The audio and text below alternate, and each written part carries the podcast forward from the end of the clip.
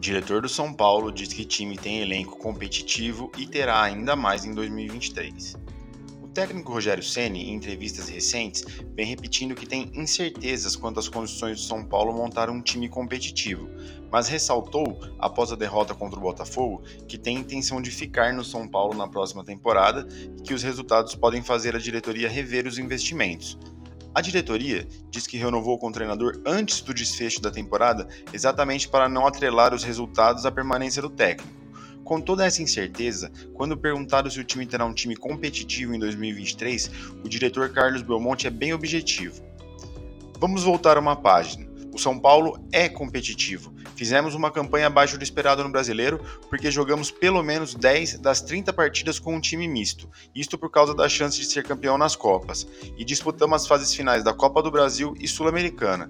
Temos equipe competitiva e vamos fazer mais um ciclo de renovação, com saídas e chegadas de jogadores. Somos e seremos competitivos ainda mais ano que vem.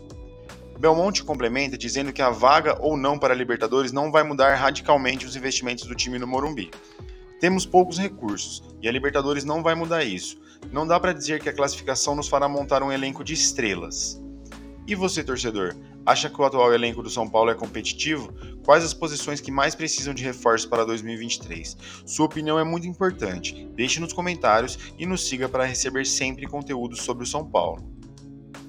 Eu sei que tem coisas que parecem boas demais para serem verdade, mas dessa vez é mesmo. Eu criei um novo curso gratuito onde eu te ensino do zero como ganhar dinheiro pela internet. É bem rápido, bem simples, eu vou direto ao ponto. Você pode ver o curso pelo celular se quiser e até aplicar pode ser pelo celular. Para você acessar o curso é só clicar aqui embaixo e acessar. É de graça, não tem pegadinha e você aprende diretamente comigo.